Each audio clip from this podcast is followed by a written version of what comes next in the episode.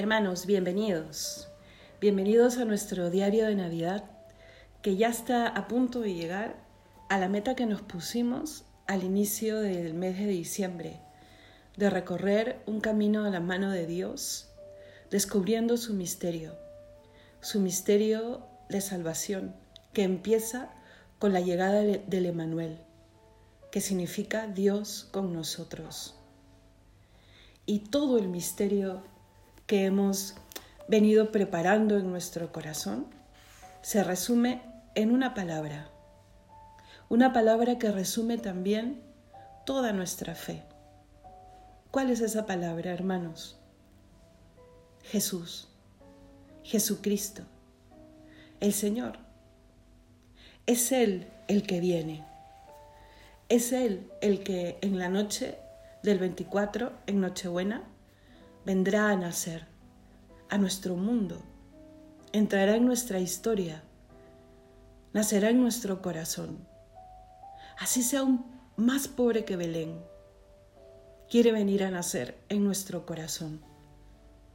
Todo lo que hemos querido reflexionar, todas las virtudes, todos los propósitos, cada cita bíblica, todo, apunta a la venida de Jesucristo, nuestro Salvador, que viene a cargar con nuestro pecado, que viene a reconciliarnos con su Padre, que viene a restaurar la gracia perdida, que viene a hacernos hijos de Dios. En el adviento hemos repetido una y otra vez, ven Señor Jesús. Y ha venido, atraviesa toda la historia, hermanos Atraviesa el abismo insondable, imposible de cruzar, desde el hombre hacia Dios. El ofendido, Él, a quien hemos ofendido con nuestro pecado. Sí, hubo un pecado original, pero muchos pecados personales.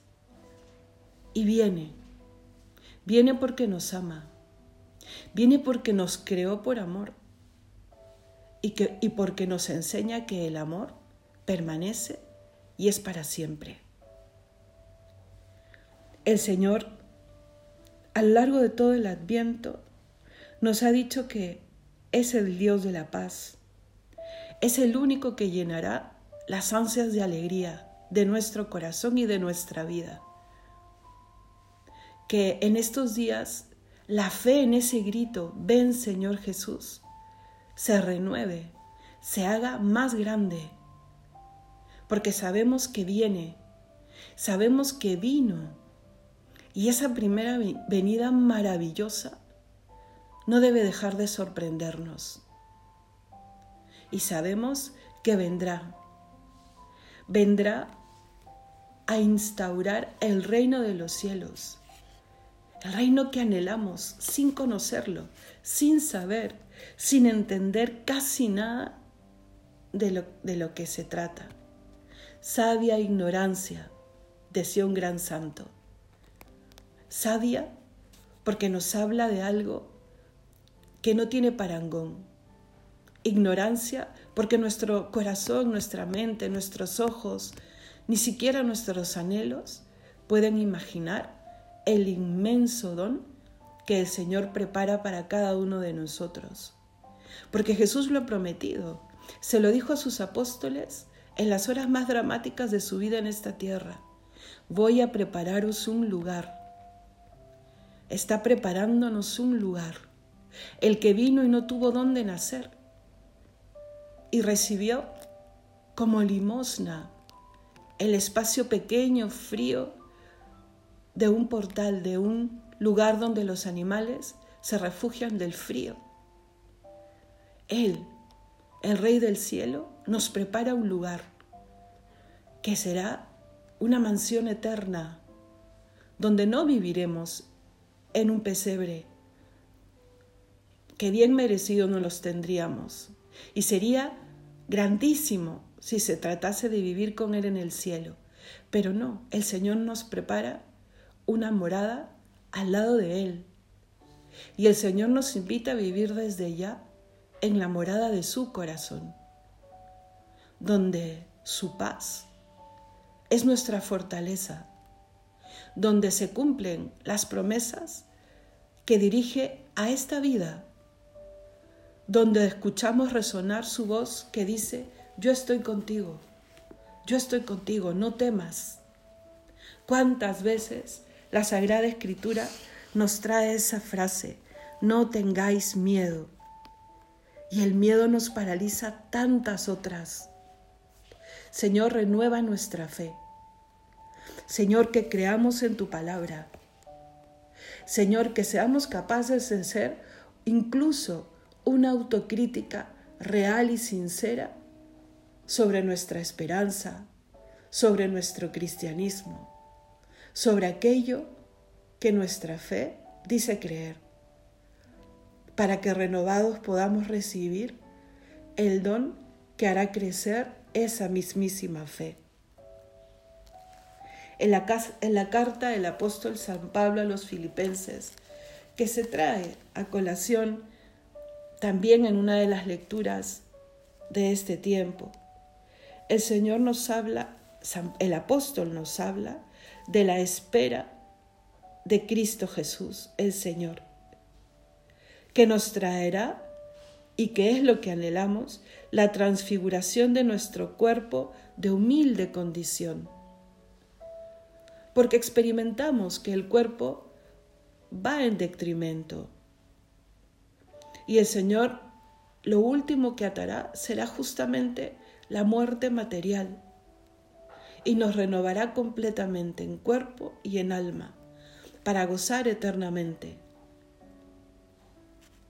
Por eso hay que prepararnos, hermanos, a lo largo de toda la vida y saber que esta vida no es la definitiva, que en esta mina, en esta vida estamos de camino.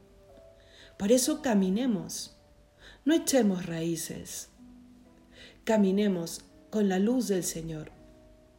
Caminemos siguiendo al pastor bueno, Jesucristo.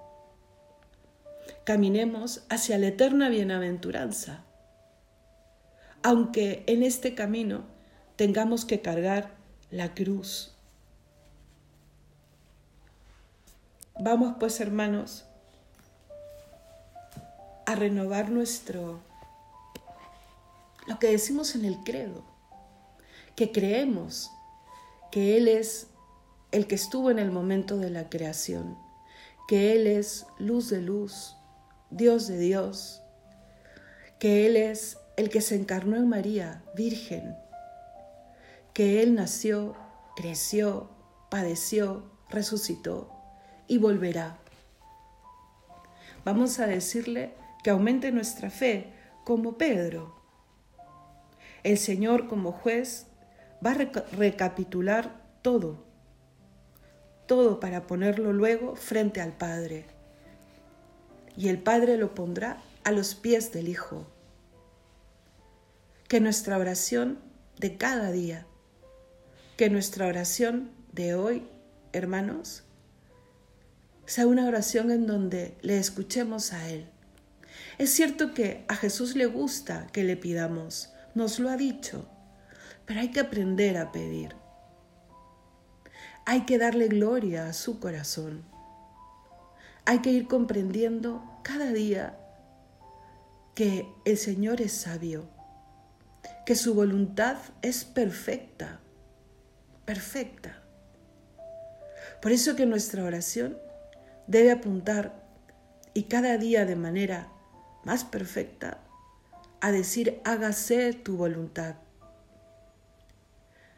Pasar del yo te pido esto al decirle, ¿qué me pides tú a mí, Señor?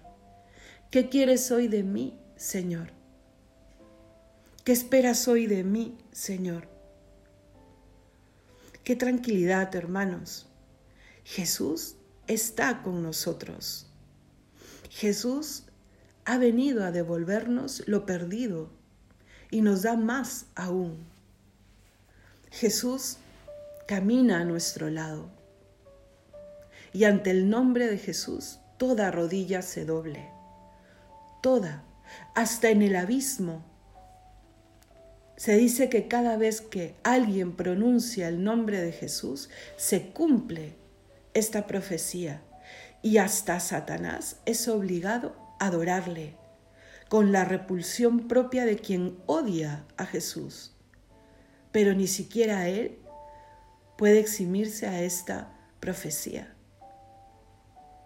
Ante el nombre de nuestro Redentor, que nuestra rodilla se doble y nuestra vida se incline y nuestro corazón llore por nuestras faltas, por las faltas del mundo. Que esta Navidad, queridos hermanos, con lo que llevamos, con nuestras penas también, con aquella persona que falta o que faltará, vamos a decirle que creemos en Él. Con una fe madura. Ayer escuchaba el testimonio de una madre y su esposo, un padre, que contaban eh, el drama, porque es un drama, de la pérdida de dos de sus hijos. Su hijo mayor, que murió mm, pocos días antes de nacer o en el momento del parto, no recuerdo bien en este momento, eh, lo tuvieron en brazos, lo tuvieron que enterrar. Y su tercer hijo, luego nació el segundo niño, que nació bien, sano, y su segundo niño, que nació, nació perfecto para sus ojos y es más para los médicos porque el niño nace de, alta y a las dos semanas en un chequeo mm, descubren que algo no andaba bien en el corazón. Finalmente el niño muere a los tres meses de nacido. Después de todo un recorrido dramático porque fue ingresado en un hospital pediátrico, mm, lo conectan a una máquina de corazón lleno de tubos, en fin, ¿no? Eh, como ellos decían, de un día para otro, eh, nuestra, la vida, nuestra vida cambió. Ya habían perdido el primer niño, ya había sido un gran golpe, eh, pero en el, al tercero lo habían tenido en casa, habían vivido con él. a lo que voy es un dolor más grande todavía. Y, y yo escuchaba a la madre hablar y es, que decía que los caminos de Dios son perfectos y que ella se repetía eso, se repetía eso para no perder la fe frente a un dolor que la ahogaba, la ahogaba, ¿no? Cuando veía que su niño se apagaba, cuando los doctores los llamaron para decirle que Yeshua se llamaba Yeshua, eh, estaba mm, agonizando, eh, ella se repetía, tu voluntad es perfecta, Señor tu voluntad es perfecta. Si te lo quieres llevar, llévatelo. Y como ella decía, ¿no? Han habido días en donde eh, más que suplicar o, más que adorar, le he pedido cuentas a Dios, porque somos seres humanos, porque hay cosas que no llegamos a comprender, porque el dolor ahoga. Pero qué fe, ¿no? Qué fe que, que te hace volver rápidamente a decir, tu voluntad es perfecta, Señor. Como dice el Salmo, no abandones la obra de tus manos y no nos abandona. ¿Cómo va nuestra fe en Jesús? En Jesús el Señor. ¿Cómo va nuestro amor a Jesús el Señor? Somos capaces de encarnar aquella oración teresiana que no me mueva ni el cielo ni el, infierno para amarte o temerte, ¿Cuánto hemos hablado de la vida bienaventurada a la que el Señor nos prepara? Y lo tenemos como consuelo, ¿no? O sea, lo que sufra aquí lo voy a gozar allá. Pero hermanos, el Señor nos ha dado la capacidad para amar. Hablamos de la libertad. El Señor quiere que le elijamos, quiere que le querramos. Nos ha creado para eso, para amar. Por eso el primer mandamiento resume todos los demás. Amarás al Señor tu Dios con todo tu corazón, con toda tu alma, con todas tus fuerzas y al prójimo como a ti mismo. Hemos sido creados para el amor, para amar y para amarle a Él por sobre todo y sin pedir nada a cambio es cierto que, haciendo una reflexión teológica, amarle y la vida eterna finalmente es lo mismo, pero no lo podemos comprender todavía, es que ni nos acercamos a, a, la punta del iceberg de la comprensión. Vamos creciendo en esa comprensión cada día, sí. Y por eso esa vida bienaventurada se empieza a vivir desde acá, sí, es cierto. Pero somos capaces de decirle al Señor, así no hubiese vida bienaventurada. Te amo con todo el corazón desde ahora, desde ya, porque me has creado. Me has creado y, y, has puesto todo bajo mis pies, aquí en la tierra. Y reconozco la huella de tu mano en mi vida. Y por eso, Señor, te amo por sobre todo, como amó Abraham, como creyó Abraham. Nosotros tenemos la certeza de la vida eterna y de la vida eterna bienaventurada. Y le amamos así. Hermanos, hay que pedirle hoy en nuestra oración que ensanche nuestro corazón, que nos enseñe a amar como Él ama. Vamos a pedírselo. Vamos a, como la Santísima Virgen, como Isabel, como San José, como Isaías, como Juan Bautista, como todos los personajes que nos han acompañado a lo largo de este adviento, a elegir al Señor, el Todopoderoso, para recibirle hecho niño, pequeño, para acunarle en nuestros brazos, para decirle yo te cuido Jesús, para decirle el Hijo del Hombre sí tiene donde reclinar la cabeza aquí en mi corazón, aquí en mi hogar, en medio de mi familia. El Señor promete acompañarnos.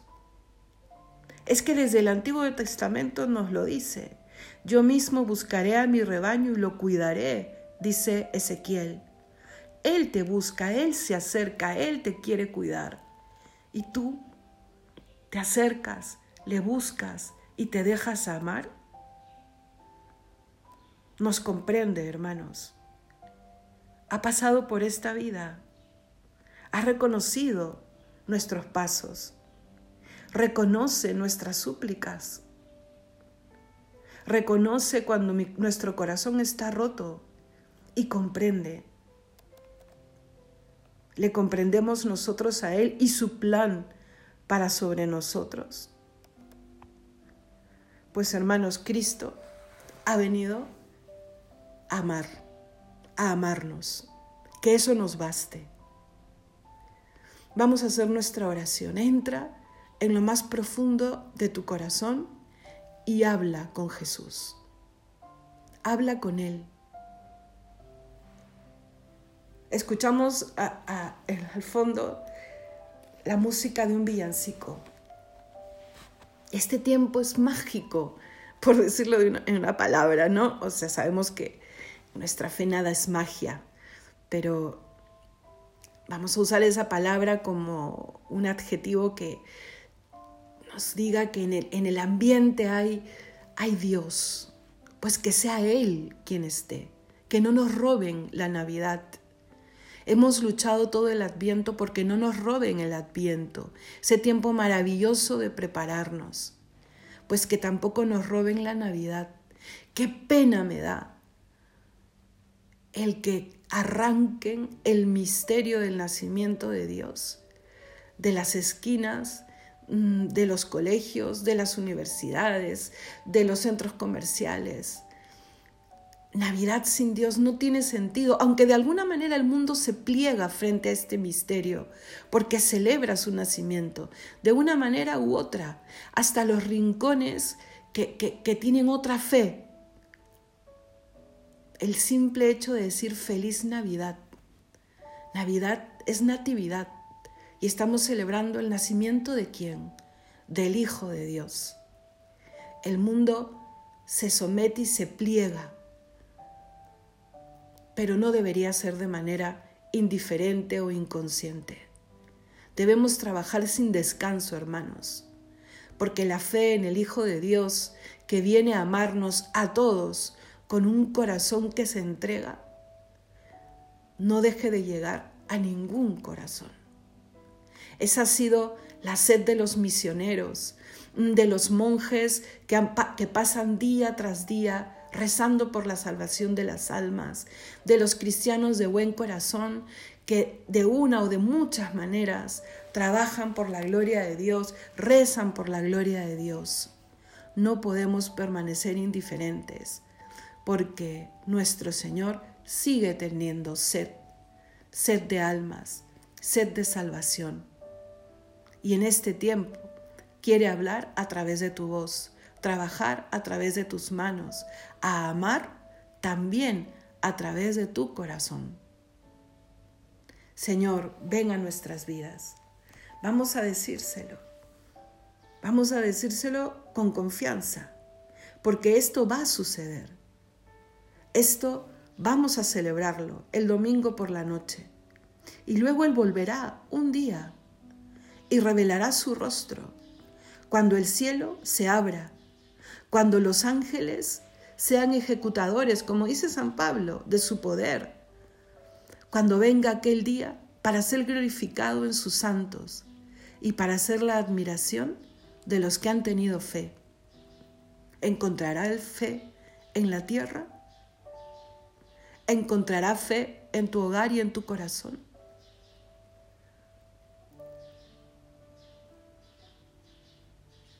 Entra en el misterio de la oración y déjate tocar por el Señor y en tu misma oración, frente al misterio de Jesucristo, sabrás ya tú de manera más lúcida, después de todos estos días de ensayo, saber qué cosa tiene que afinar tu vida para que Jesucristo sea el dueño de esa vida. Unidos en la oración, hermanos, unos por otros. Vamos a pedir unos por otros llegan tantas intenciones de ustedes mismos y yo agradezco tantísimo que confíen en nuestras oraciones. Las ponemos a los pies del altar cada día, en cada momento de oración, pero pidan también ustedes unos por otros, ¿vale? Y ahora terminemos rezándole a la Santísima Virgen. Terminemos entre comillas. Tú quédate en la presencia de Dios, saboreando su palabra sabiendo que está al lado tuyo y te escucha y te consuela. Dios te salve María, llena eres de gracia, el Señor es contigo. Bendita tú eres entre todas las mujeres, y bendito es el fruto de tu vientre Jesús.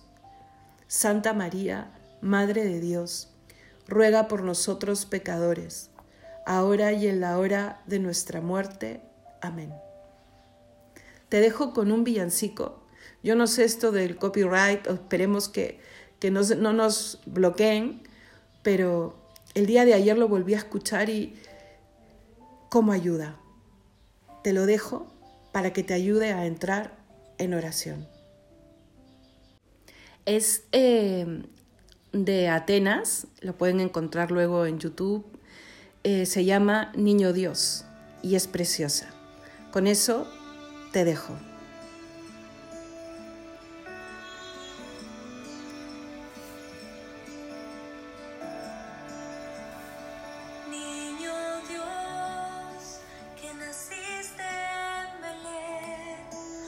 Te quiero